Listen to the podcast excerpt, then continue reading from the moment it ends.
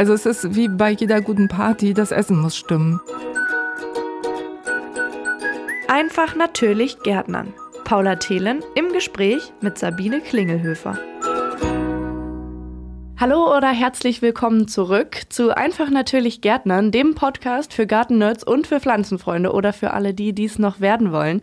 Ich bin Paula Thelen, ich bin Journalistin bei Radioaktiv und ich sitze hier wie immer zusammen mit Sabine Klingelhöfer. Sie ist Gärtnerin und Gartenbauingenieurin bei der Firma Neudorf und kennt sich dementsprechend gut aus mit allen Themen rund um den Garten. Hallo Sabine. Hallo Paula. Heute hast du uns das Thema Wildbienen mitgebracht. Wie locke ich die in den Garten und wie kümmere ich mich um die am besten? Warum sprechen wir überhaupt über Wildbienen? Ja, ich dachte, wir sprechen einfach mal über Wildbienen, weil zum einen Insekten ja sehr gefährdet sind. Das wissen wir ja alle. Wildbienen gehören zu den besonders gefährdeten Arten. Es gibt 560 verschiedene Wildbienenarten in Deutschland und die gilt es zu schützen. Und der zweite Grund ist, dass die auch noch äh, sehr nützlich für uns Menschen sind, weil die mit zur Befruchtung und Bestäubung der Pflanzen, also Äpfel, Birnen und so weiter beitragen. Und auch das ist natürlich ein Grund, sie zu schützen. Und außerdem ist am 20. Mai Weltbienentag. Dann drei Gründe genug, um über sie zu sprechen. Wildbienen, wir hören das immer wieder. Das ist ja in aller Munde, aber wer ist das eigentlich? Wer sind Wildbienen? Sind es wild gewordene Honigbienen oder sind Honigbienen irgendwie gezähmte Wildbienen? Nein, die beiden haben schon was miteinander zu tun, insofern als sie zoologisch gleich einsortiert sind, gehören zur gleichen Gruppe, aber Wildbienen sind keine wild gewordenen Honigbienen. Honigbienen sind einfach Honigbienen und die sind richtige Nutztiere. Das heißt, die wurden über ja, man kann schon sagen, über Jahrtausende gezüchtet. Also man hat immer die Völker weiter vermehrt, die entweder besonders friedlich waren oder besonders viel Honig produziert haben. Und insofern sind die Honigbienen genauso wie die Rinder im Stall im Grunde genommen Nutztiere. Wildbienen gehören also ebenso wie die Honigbienen zu den Hautflüglern und den Stechimmen. Das sind doch schöne Worte, finde ich. Was aber die Wildbienen besonders auszeichnet, ist, dass die meisten von ihnen überhaupt nicht in Völkern leben wie unsere Honigbienen, sondern die leben einzeln. Es gibt ein paar Arten, die da rausfallen. Dazu gehören die Hummeln, die sind übrigens auch Wildbienen. Und Hummeln leben schon in Völkern, aber in deutlich kleineren Völkern. Also ich lerne hier ja jedes Mal ganz viel Neues, aber es gibt auch immer wieder so ein paar Fun Facts, die ich mir gerne behalte. Also dass Hummeln zu Wildbienen gehören, ist für mich neu. Ah, ja, wie schön. genau, also die gehören dazu, ja. Okay. Und Wildbienen, Hummeln mit eingeschlossen, wir haben es alle irgendwo am Rande wahrscheinlich inzwischen mitbekommen, die sind für die Befruchtung da. Genau, also von den Honigbienen kennt man das ja. Die fliegen von Blüte zu Blüte, weil sie den Pollen einsammeln und auch Nektar. Und das machen die Wildbienen auch, also die meisten von ihnen jedenfalls. Das heißt, die fliegen auch von Blüte zu Blüte, sammeln den Pollen ein und dabei kommt es zur Bestäubung, weil die sammeln den Pollen ja in ihrem Körper und da rieselt immer mal wieder was aus diesen bepelzten Brummern auf die, auf die Narbe der nächsten Blüte und damit kommt es zur Befruchtung dieser einzelnen Blüte. Also das ist mehr ein Zufallsprodukt, wie bei den Honigbienen ja eigentlich auch. Das machen die ja nicht, weil sie so nett zu uns sind oder zu den Pflanzen, sondern einfach, weil sie zufällig hin und her fliegen. Also eigentlich, weil sie ein bisschen unhygienisch sind und ihre Pollen bei der nächsten Pflanze verlieren. ja, so kann man es natürlich auch sehen. Also es gibt ja auch Pflanzen, die sind darauf gar nicht angewiesen. Manche werden vom Wind bestäubt, andere werden von Fledermäusen sogar bestäubt. Also da gibt es alles Mögliche. Aber die Wildbienen machen schon einen sehr, sehr großen Teil dieser Bestäubungsleistung. Wie viel ganz genau weiß man gar nicht, weil man kann sich vorstellen, das ist jetzt wissenschaftlich doch schwer zu ermessen, wenn man so einen Apfelbaum hat. Wie viele Honigbienen, wie viele Wildbienen fliegen da jetzt ganz genau? Die Wildbienen haben aber den Vorteil, vor allen Dingen auch die Hummeln, die fliegen schon bei niedrigeren Temperaturen als unsere Honigbienen. Und das ist im Frühjahr schon ganz schön wesentlich, weil manchmal finden die vielleicht nicht genug Blüten oder Pflanzen, die passende Blüten haben und passenden Pollen und müssten dann weit fliegen. Und wenn man dann schon bei niedrigen Temperaturen in der Lage ist, überhaupt zu fliegen, hat man einen Standortvorteil sozusagen. Naja, und wenn es nur Honigbienen gäbe, dann müsste man wahrscheinlich alle paar Meter irgendwo so einen Kasten hinstellen, oder? Ja, genau. Das wäre ja auch blöd. Ich meine, es gibt immer mehr Leute, die imkern. Das ist schon so. Aber ja, auf die anderen Insekten wollen wir, wollen wir nicht verzichten. Was kann ich denn tun, damit sich so Wildbienen bei mir wohlfühlen, damit ich die vielleicht auf eine kleine Art und Weise in meinem Umfeld rette? Ja, genau, darum soll es ja auch gehen heute. Also es ist wie bei jeder guten Party, das Essen muss stimmen. Das heißt, das kann man übrigens auf dem Balkon genauso machen und berücksichtigen wie im Garten. Wie eben schon gesagt, die Wildbienen brauchen Pollen. Das ist so das Wichtigste. Die brauchen auch Nektar. Das ist so ein bisschen der Energy Drink für, für die Wildbienen selbst aber sie brauchen vor allen Dingen Pollen und damit die richtigen Pflanzen. Und es ist eben nicht so, wie viele denken, je größer die Blüte und je fetter und prächtiger, umso mehr Pollen. Eigentlich eher im Gegenteil. Also der kleine Thymian mit seinen winzigen Blüten trägt mehr zur Ernährung der Wildbienen bei als so eine fette Sonnenblume, wo vielleicht der Pollen sogar weggezüchtet ist. Das heißt, mein kleines Kräuterbeet auf dem Balkon kann auch schon helfen? Ja, auf jeden Fall. Wenn du immer wieder was zur Blüte kommen lässt und nicht so ganz fleißig aberntest, dann sind Kräuter eine super, super Nahrungsquelle und Pollenquelle. Es ist einfach so, dass diese großen, fetten Blüten, diese gefüllten Blüten, da sind durch die Züchtung die Staubblätter meistens umgewandelt zu Blütenblättern.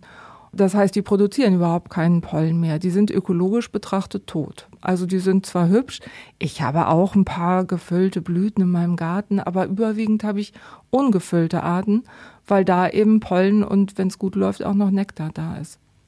Jetzt muss sich vielleicht die eine oder der andere und auch ich eingestehen, vielleicht nicht immer aufgepasst zu haben in Bio.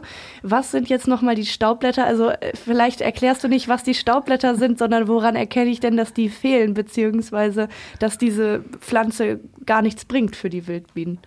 Ja, das ist zugegebenermaßen vielleicht etwas schwierig. Also die Staubgefäße, die sitzen auf so ganz dünnen Fäden sozusagen, stabilen Fäden in der Blüte, haben oben meistens so einen kleinen Knubbel und da ist so ein oft gelbes, manchmal aber auch andersfarbiges Pulver dran.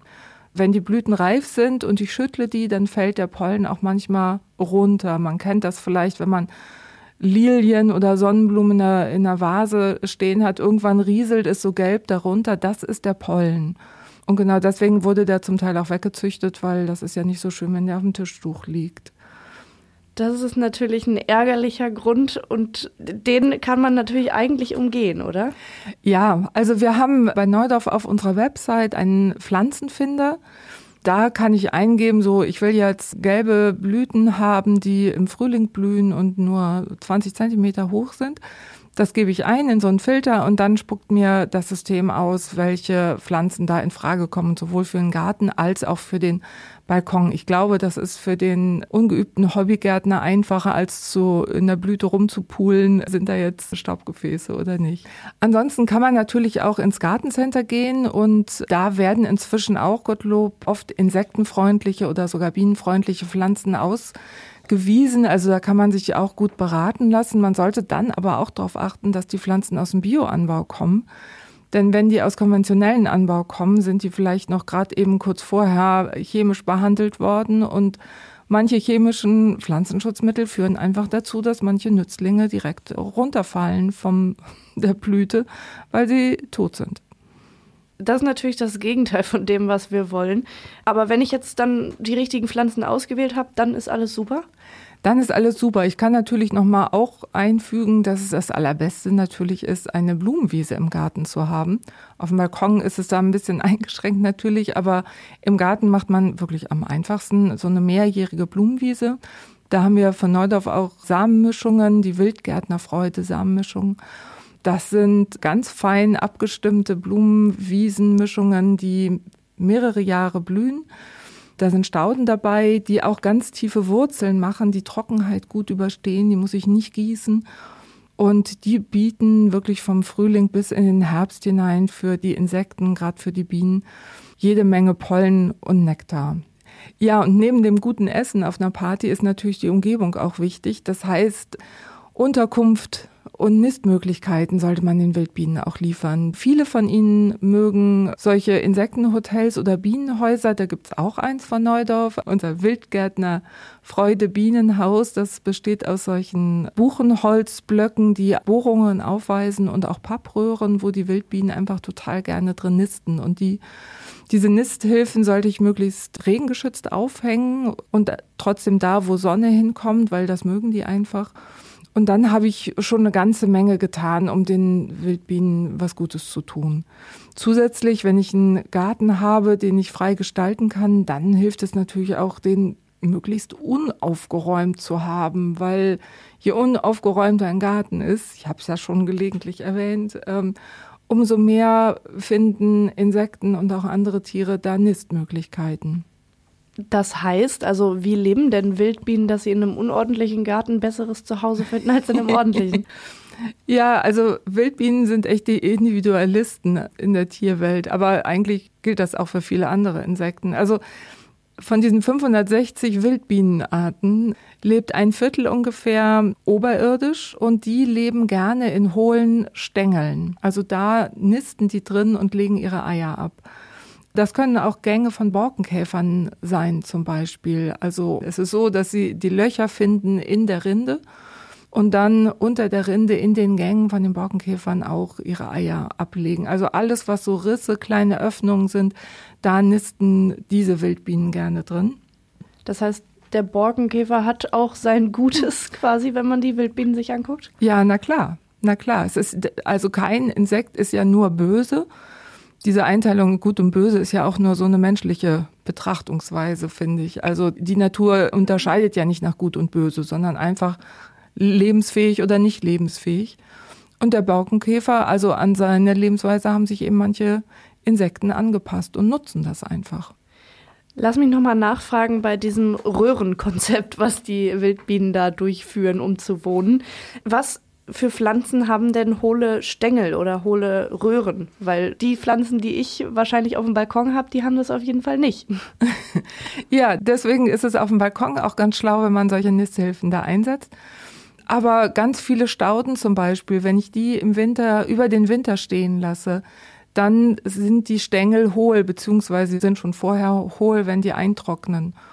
Und das nutzen die zum Beispiel. Oder auch wenn ich Schilfmatten im, im Garten nutze, auch in solche Röhren gehen die sehr gerne rein. Und wenn ich so in irgendwelchen Kruschelecken solchen Staudenschnitz rumliegen habe, den ich abgeschnitten habe, das ist dann getrocknet, aber da sind auch hohle Stängel drin, dann gehen die Wildbienen da rein. Die suchen sich schon eine ganze Menge von diesen Sachen. Es gibt ja auch Wildbienen, die aber gar nicht in solchen Stängeln leben, sondern die leben unterirdisch. Das ist sogar der größte Teil. Erstaunlicherweise, die, viele Hummelarten zum Beispiel bevölkern Mausegänge, also leere Mauselöcher. Das sieht man manchmal, wenn man so eine Hummel verfolgt im Garten, dann sieht man, dass die im Boden verschwindet und das sind dann meistens die Mausegänge, wo die reingeht. Dann gibt es noch, ich wollte ja sagen, wie Wildbienen leben, dann gibt es noch die sogenannten Kuckucksbienen. Das ist auch so etwa ein Viertel der Wildbienen. Die töten die Wildbienen ab, das sind die Bösen. Da darf man das dann jetzt sagen. ja, also aus Sicht der anderen Wildbienen schon natürlich. Die ernähren sich davon. Ja gut, das stimmt. Äh, und die restlichen 25 Prozent sind dann super Spezialisten, die sich aus Harz irgendetwas bauen oder Pflanzenhaare sammeln und daraus ein Nest bauen. Also das gibt die ersten Geschichten. Das heißt, Wildbienen kann man eigentlich gar nicht so komplett einsortieren in irgendein Raster, oder?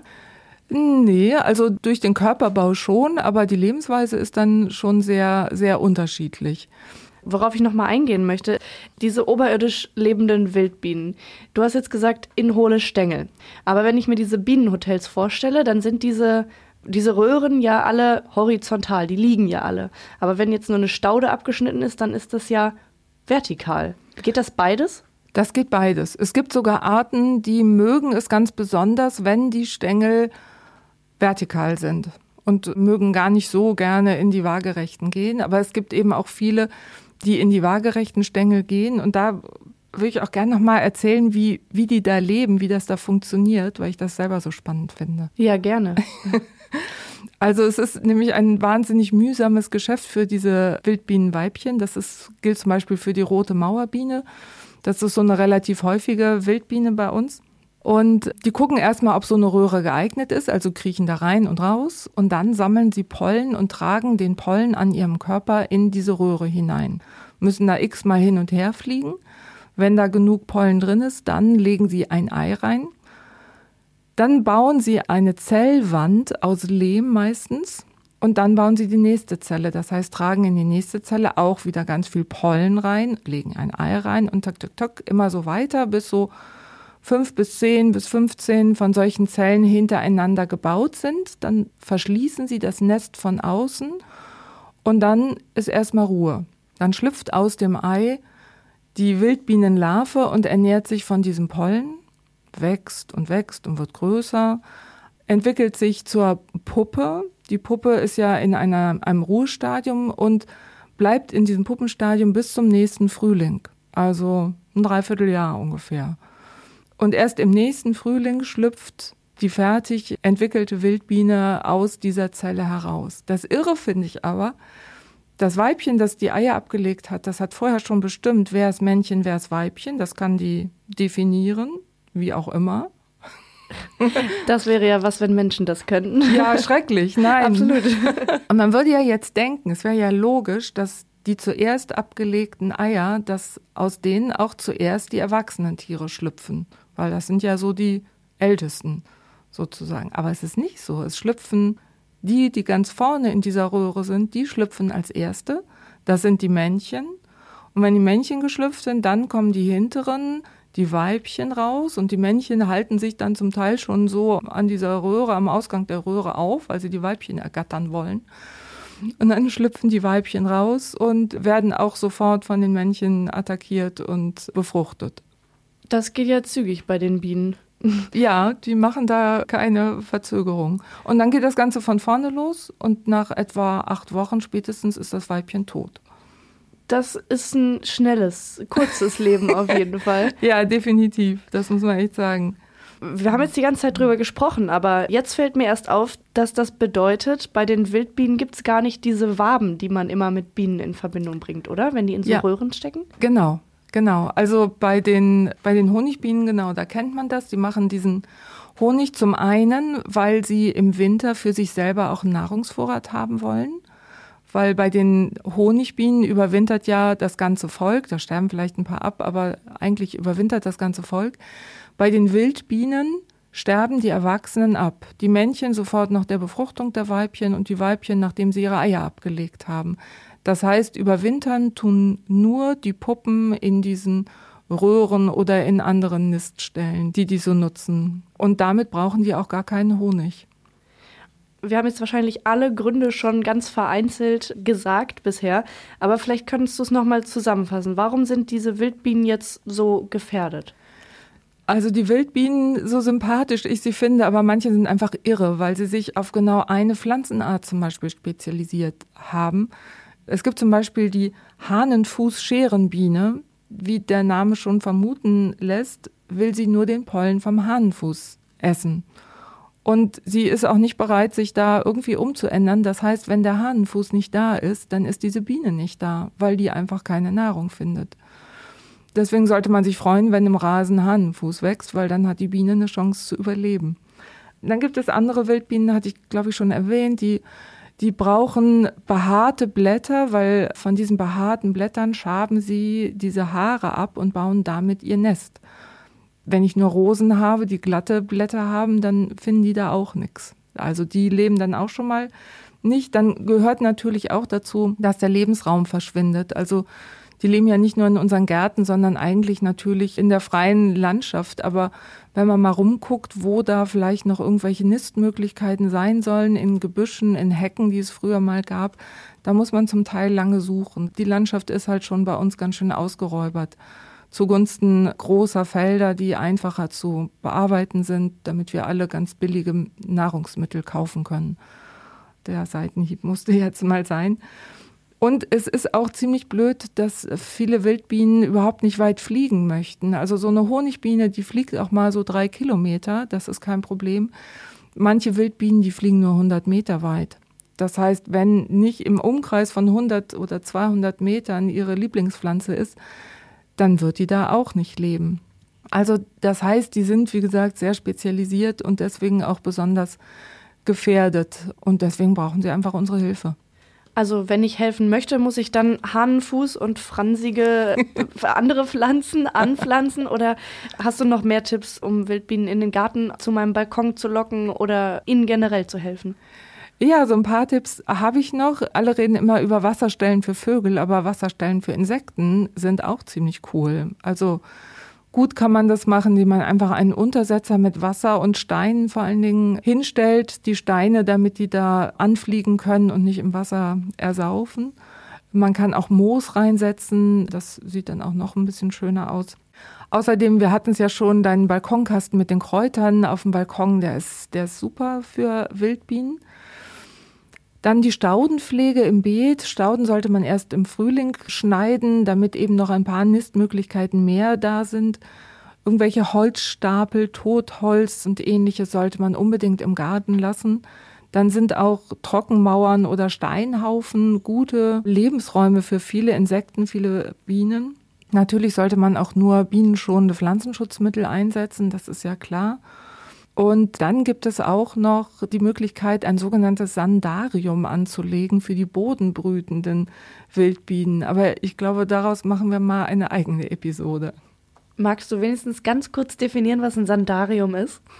Ja, also das ist praktisch eine Fläche im Garten, die möglichst regengeschützt ist, wo ich den Boden abmagere, wie es so heißt, mit Sand, mit Kalk, äh, Mergel und solchen Sachen, sodass da ein, ein eher sandiger Boden entsteht, wo die gerne reingehen. Auf dem Balkon kann man das auch mal mit einem sandgefüllten Topf probieren. Also abgesehen vom Sandarium, was ich ja erst anlegen muss, so klingt es, sind die bienenfreundlichen Tipps eigentlich alle ganz wenig Arbeit für uns. Später schneiden, Sachen liegen lassen, irgendwelche schönen Gartendeko äh, einbringen, Trockenmauern und Co. Also es ist gar nicht so schwer, Wildbienen zu helfen. Ja, genau. Es ist wie immer ein bisschen mehr Unordnung im Garten, hilft allen, macht mir das Leben leichter und wir müssen uns einfach echt verabschieden von diesen gezirkelten Gärten, wo alles immer so ordentlich sein muss und so weiter. Das ist Mist für alle Beteiligten, auch für die Gärtner selber. Ein Machtwort wurde gesprochen. Lass die Folge doch auch enden mit den drei ultimativen Tipps, um Wildbienen zu helfen, um sie bei sich anzusiedeln.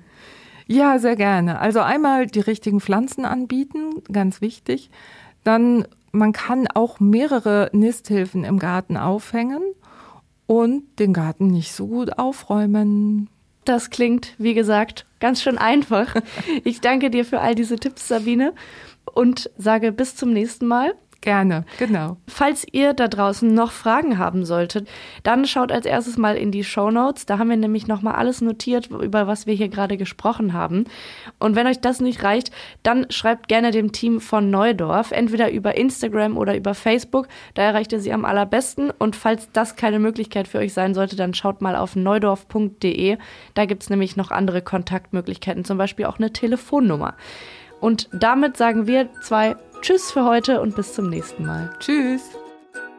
Das war der Podcast Einfach natürlich Gärtner mit Paula Thelen und Sabine Klingelhöfer.